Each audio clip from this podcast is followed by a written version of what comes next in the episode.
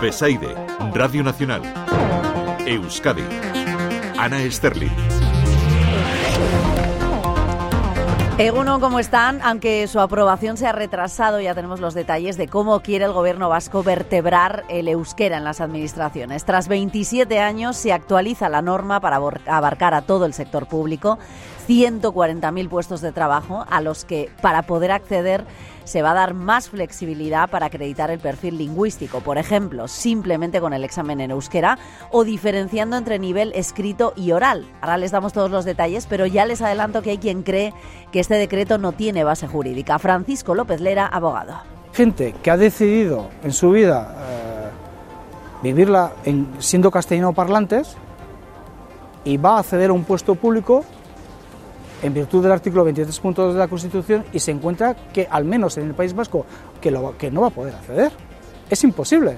En cambio, para los impuestos sí que va a poder pagarlos. Ahí nadie le pone ningún problema. Son los últimos coletazos del Ejecutivo de Urcuyu mientras los partidos van preparándose para la batalla electoral, para esa inminente, parece, convocatoria de las elecciones. En Radio Nacional, el delegado del Gobierno en el País Vasco asegura que las negociaciones sobre las transferencias pendientes van a buen ritmo, pero señala, deben hacerse con seguridad jurídica para evitar que pase lo de Navarra, que el Supremo anule alguno de esos traspasos como el de tráfico. Denis Ichaso. Yo vengo alertando de la necesidad de que las transferencias se negocien con solvencia jurídica, ¿no? Porque evidentemente hay colectivos, plataformas, incluso partidos políticos como Vox, que bueno, pues como francotiradores están a la espera de que se pueda acordar una transferencia para disparar en términos jurídicos y tratar de tumbarla en los tribunales, ¿no? Y hoy se presenta en Euskadi el proyecto Ulises. Ahora que tenemos tan presente el vertido de los pellets, está iniciativa científica va a controlar la contaminación de plásticos en el Golfo de Vizcaya con más de mil dispositivos para ver cómo se mueven, cómo se desplazan y así poder diseñar estrategias para combatirlos.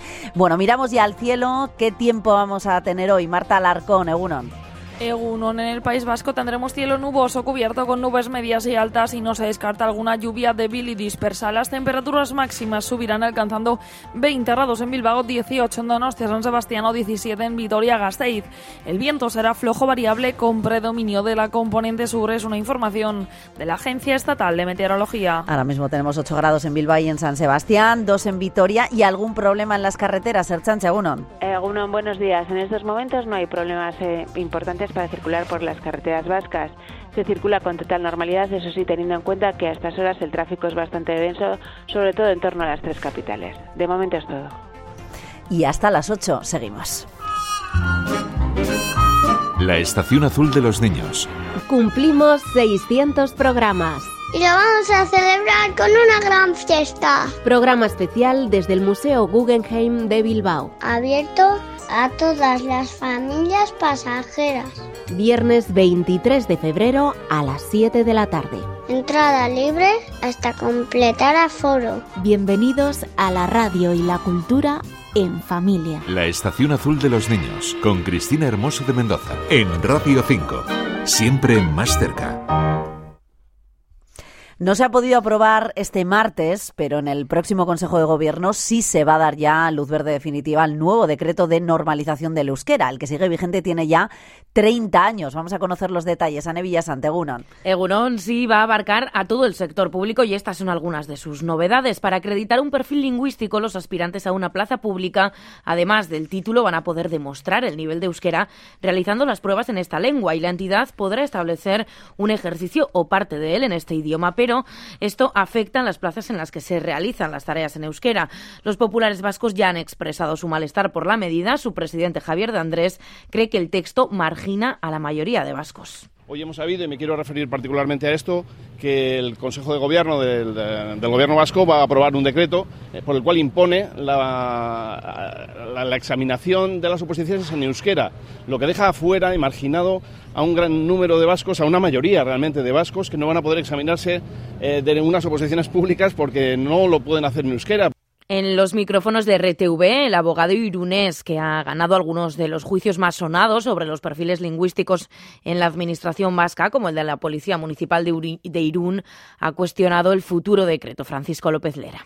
Es un poco complicado, porque aparte, ¿cómo van a ser esas pruebas? ¿Quién va a decidir que esta persona eh, se maneja bien en uno de, los dos una de las dos lenguas cooficiales de la Comunidad Autónoma del País Vasco? ¿Cómo va a ser esa prueba? ¿Qué sustancia jurídica y lógica pueda, puede haber para decir que este señor sí y este señor no? Bueno, pues aunque haya voces discrepantes, Ana, el decreto, según adelantó ayer el departamento de Bingen Zupiría, se aprueba en seis días y las administraciones vascas tienen hasta 2033 para adaptarse a él. Son las últimas normas del Ejecutivo de Urcuyu mientras seguimos a la espera de la convocatoria de las elecciones. De momento, el Partido Socialista aprobaba este martes en, ante su Comité Nacional la lista de cara a las elecciones autonómicas. El candidato al Endacari, Eneco Andueza, será el número uno por Vizcaya y Aroa Gilete la cabeza de lista por Álava. En su intervención, Andueza aseguraba que su formación no va a apoyar proyectos rupturistas y que serán imprescindibles en el nuevo gobierno. El dirigente socialista reprocha al PNV que ahora se preocupe por la sanidad pública. Dice que los socialistas son la izquierda útil frente a los aberchales, por ejemplo, que todo lo arreglan, señala con soberanía. Sus obsesiones de siempre y sus recetas de siempre.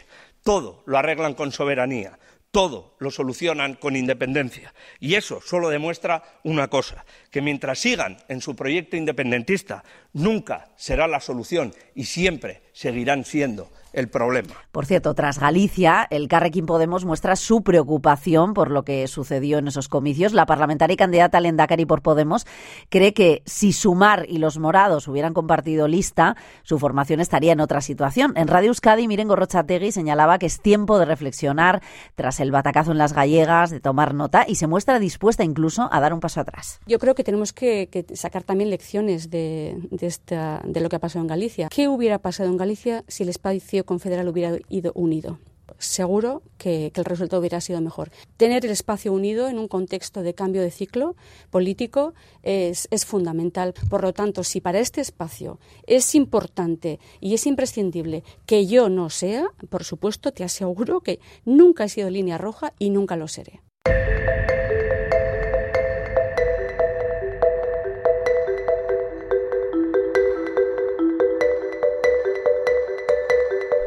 La ampliación del Guggenheim en Urdaibai sigue generando polémica. En su comparecencia ante las juntas, la diputada general Elizabeth Echanove volvía a defender este martes el proyecto. Dice que es algo necesario para revitalizar la zona. Jesús Morales, Egunon. Egunon, una categórica afirmación que parecía contradecir lo dicho hace unos días en una comparecencia en la que el Lendakari pedía tiempo para analizar la viabilidad del proyecto. Así se lo recriminaban en Erich de Madariaga del Carrequín Podemos e Iker Casanova de Bildu. Lo que usted está haciendo es cerrar filas con el Partido Nacionalista Vasco porque la dirección de su partido sí que ha dejado clara cuál es su posición sabía lo que se iba a decir en esa rueda de prensa, lo compartía. Porque si lo compartía, no está diciendo la verdad, porque ha habido un cambio. Para la diputada general, ambas posturas son compatibles. Una cosa, decía, es la opinión del patronato y otra la de la Diputación, como mero integrante del mismo. Y este hecho no es incompatible con que esta Diputación, que forma parte de ese patronato, manifieste públicamente y nada más y nada menos que en su programa de gobierno que nosotros vamos a impulsar este proyecto porque entendemos que es un proyecto de oportunidad para Busturialdea. En este momento el proyecto está en fase de estudio por dos años, pero ya se está avanzando en la descontaminación de la zona. Se reaviva el conflicto laboral de la policía vasca, la plataforma Archañas en lucha, el sindicato Euspel volverán a salir a la calle para reclamar la equiparación salarial y un convenio digno. A la Consejería de Seguridad le piden que dé respuesta a sus demandas, anuncian nuevas movilizaciones, una sentada en Bilbao frente al gobierno vasco el 26 de febrero, un mes de huelga de celo en marzo y una manifestación en la capital vizcaína el 15 de abril. Joseba Saralegui de Euspel. Estamos en un momento crítico. Ellos tienen ahora lo que nosotros les dijimos hace tres semanas. Hablamos de una equiparación, una equiparación con el resto de la Euskal Policía, y a partir de ahí hablamos de todo, pero no solo del acuerdo regulador, que no nos confundan con subidas de un lado y de otro, a unos sí, a otros no. Acuerdo regulador y vamos a hablar del futuro de la archancha. Después del éxito de Campeones, la productora Morena Films vuelve a poner el foco en las personas con discapacidad en su nueva película titulada Cuerpo Escombro, un film protagonizado por Dani Rovira y que se está rodando estos días en Bilbao. Miquel Puertas. Ante la dificultad para encontrar trabajo, el protagonista se hace pasar por una persona con discapacidad. Reflexión, empatía, sensibilidad de sus barreras diarias y todo con el humor como ingrediente. Dani Rovira. Es una película gamberra, es una película, es una comedia loca, disparatada y eso es así. Cogiendo la temática de la discapacidad es una manera también de, de, de incluirlo en las historias, en el cine, incluso incluirlos en las propias bromas, ¿no? Además de Rovira, también participan, entre otros, Ernesto Sevilla y Juan Manuel Montilla, el Langui, que defiende el humor como en estas situaciones. Hay gente que dice no ríais de estas cosas, ¿de qué cosas? Hay que reírse, ¿no? Sí, a mí me salvó un poco el humor, ¿no? El rodaje comenzó el 6 de febrero. Se realiza íntegramente en Bilbao. El año pasado, el Bocho atrajo a 151 producciones, y al parecer las razones son claras para que así siga siendo. Curro Velázquez, director. Y la verdad es que está siendo un placer rodar aquí y una ciudad acogedora, manejable, bonita y, y, no todo tiene que estar centrado siempre en Madrid Barcelona, o, o sea que estupendo. La película se estrenará en los cines el próximo 9 de agosto. El centenario de Chillida, además de en Euskadi, va a tener visibilidad en infinidad de lugares, hasta donde lleguen los sellos conmemorativos que acaba de lanzar Correos. Muestran la imagen en blanco y negro de Chillida delante de una de sus piezas, relieve de 1963. Se han editado 117.000 ejemplares y desde la fundación, su hijo Luis Chillida, satisfecho porque dice que los sellos, como la obra del artista vasco, perduran en el tiempo pues es algo que, que también permanecerá porque los, coleccionistas de sellos, de filatelia, pues es algo que siempre queda en el recuerdo y queda también para siempre. Entonces. Cuatro minutos para las ocho. Es tiempo de deportes, Juan Carlos Endoyagunón. Egunon, comenzamos la actualidad deportiva con un nombre propio, el de Gorka Guruceta, que ampliaba contrato con el Atlético hasta el 2028. Cuatro temporadas más para el máximo goleador de, del equipo rojiblanco, diez tantos lleva junto a Iñaki Williams eh, también. El delantero Donostiarra trata de aprovechar las oportunidades que le da el entrenador.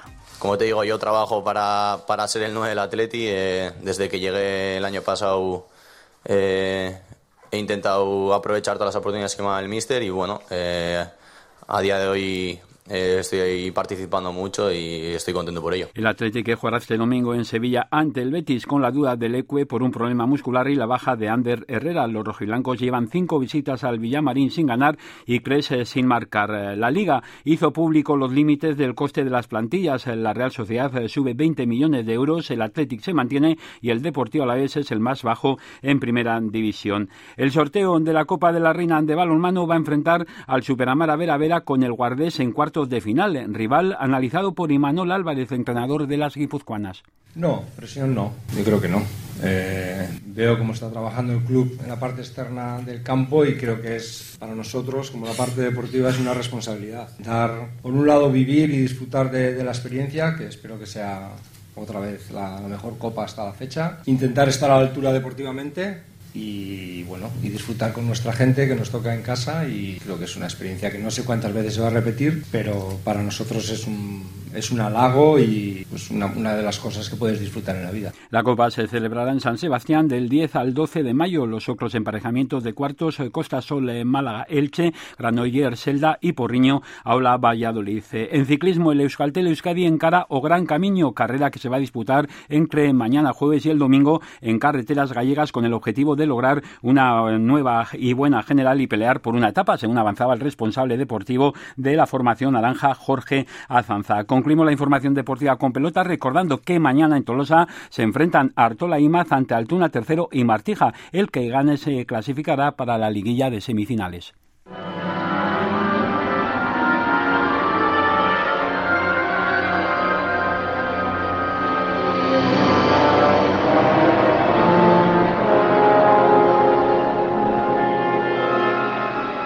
Nos despedimos con otro homenaje a Chillida, esta vez en forma musical. Lo firma el compositor Antonio Lausurica, uno de los autores más relevantes del panorama actual. Su Chillida Elogios llega hoy al Palacio Euskalduna de Bilbao con la Euskadi Orquestra.